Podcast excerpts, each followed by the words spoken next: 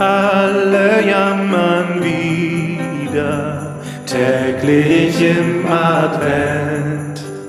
Geschichten oder Lieder gibt's von uns geschenkt. Öffne alle Tore, lass uns in dein Haus,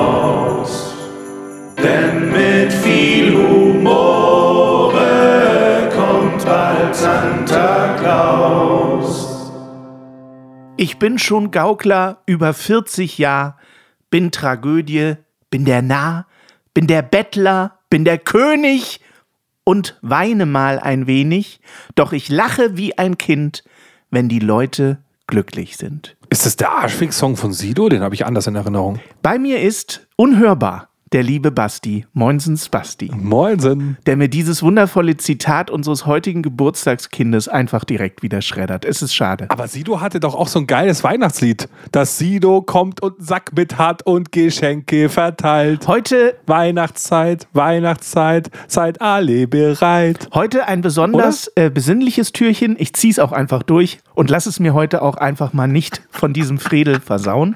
Wir haben heute ein Geburtstagskind, das mir sehr am Herzen liegt, weil ich ihn sehr mag.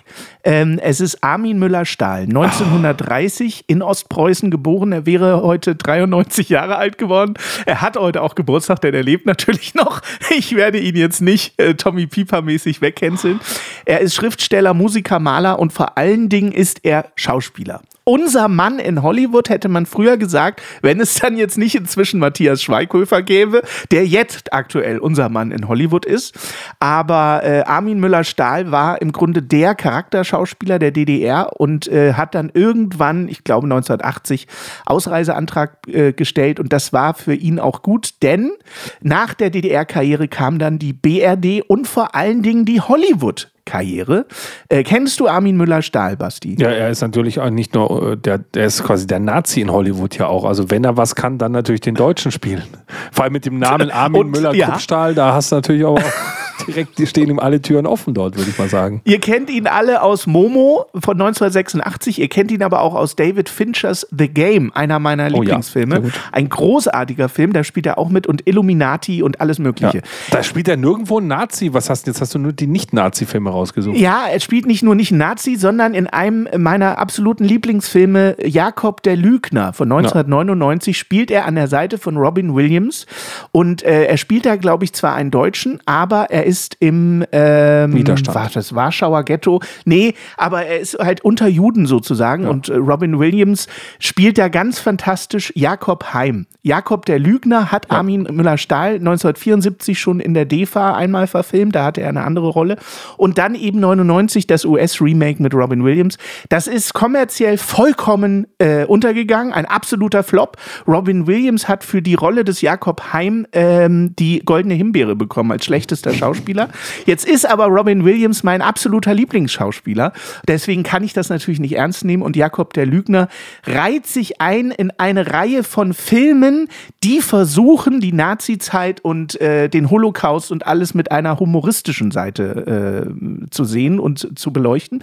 Das ist auch in Jakob äh, der Lügner so. Ich kann den Film sehr empfehlen.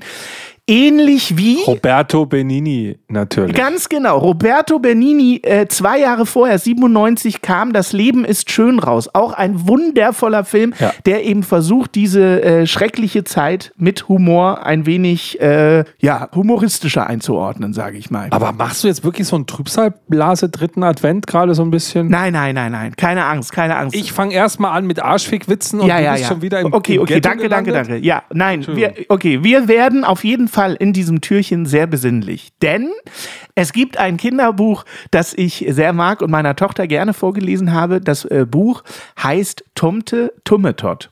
Viele von euch da draußen, die Strebereltern, kennen es natürlich. Tomte Tummetot von Astrid Lindgren ähm, beruht auf einer schwedischen Tradition in der Weihnachtszeit, dass man Schälchen mit Essen und Milch rausstellt in der Weihnachtszeit, weil es eben einen Hausgeist gibt. Den sogenannten Tomte oder Nisse. Und in Schweden ist das eine sehr schöne Tradition. Schade, dass man das hier nicht macht, weil der Hausgeist, der hat eben den Hof bewacht und die Tiere und die Familie und hat so ein bisschen aufgepasst, dass alles beisammen ist und dass niemandem äh, Leid zustößt. Und als Dankeschön und als Ehrung des Tomtes hat man eben ein Schälchen mit Milch und ein Schälchen mit Essen rausgelegt. Meistens macht man das mit Plätzchen oder sowas. Und die werden dann in der Weihnachtszeit einfach vor die Tür gestellt. Für den Tomte oder die Nisse. So, das zur Tradition. Vielleicht kann man das hier auch mal äh, einführen. Ich, also bei Tomte muss ich immer an T.S. Ullmann denken hier. Ja, ich weiß. Es gibt ja hier eine Band. Ne? Ja, die ja. heißen die nicht sogar Tomte? Die heißen Tomte, ja, genau. Ne? Zum Leichen und Sterben schwimmen die Lachse den Fluss hinauf. Genau. Mega Song. Genau. Und dann gab es ein Gedicht, Tomten von Viktor Rüdberg aus dem Jahr 1881 und das wurde irgendwann äh, Ende der 50er Jahre illustriert. Also es wurden Bilder dazu gemalt von Harald Wilberg und die und die schauen wir uns jetzt im Podcast an. Und die wiederum hat Astrid Lindgren gesehen und hat dann gesagt, diese Illustration sollte man vielleicht mal als Geschichte veröffentlichen und nicht nur mit einem Gedicht und so kam 1960 Tomte Tummetot raus. Ein Buch, äh, was ich wirklich sehr mag. Und wenn ihr euren kleinen Kindern etwas Wundervolles in der Weihnachtszeit vorlesen wollt abends, dann kann ich Tomte Tummetot und die Fortsetzung äh, Tummetot, nee, Tomte und der Fuchs sehr, sehr empfehlen. Und Basti, damit du merkst, wie schön dieses äh, Buch ist, ja. habe ich dir einen kleinen zusammengeschnittenen Einblick aus dem Hörbuch Tomte Tummetot heute mitgebracht. Oh, das ist sehr gut, weil ich habe, glaube ich, noch nie was drüber gehört oder gelesen und so. Wir hören jetzt in Astrid Lindgrens Tomte Tummetot rein. Sterne funkeln am Himmel. Der Schnee leuchtet weiß. Es ist bitterkalt. In einer solchen Nacht geben die Menschen Acht, dass das Feuer im Herd nicht erlischt. Auf dem einsamen alten Hof schlafen jetzt alle. Alle außer einem. Tomte Tummetot. Er wohnt in einem Winkel auf dem Heuboden. Und nur des Nachts, wenn die Menschen schlafen, kommt er hervor. Aber niemand hat Tummetot je gesehen. Auf leisen Sohlen schleicht Tummetot im Mondlicht umher. Er wacht über seinen Hof. Er huscht hierhin und dorthin und hinterlässt winzige Fußstapfen im Schnee. Zuerst trippelt er zum Kuhstall. Dort ist es dunkel und warm. Die Kühe muhen leise. Sie träumen vom Sommer und von der Weide. Turmetot spricht zu ihnen. Wichtelworte raunt er ihnen zu. Viele Winter und viele Sommer sah ich kommen und gehen. Geduld nur, Geduld. Der Frühling ist nah. Hat sie aber gut eingesprochen, die Astrid Lindgren, muss ich sagen.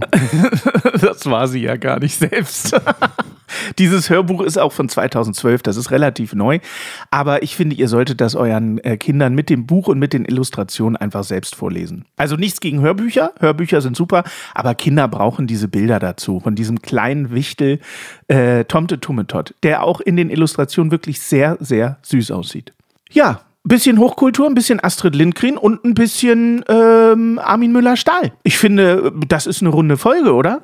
Seltsamer Ritt, aber cool, oder? Ja, ja komm, seltsam. Äh, ein bisschen besinnlich zur Weihnachtszeit. Morgen wird es wieder Pipi Kaka, oder nicht? Morgen, morgen kommt Sido und hat einen Sack mit bei. so ungefähr. Auf jeden Fall. Ich spreche nun zu euch. Wichtelworte raune ich euch zu. Viele Folgen und viele Türchen sah ich kommen und gehen.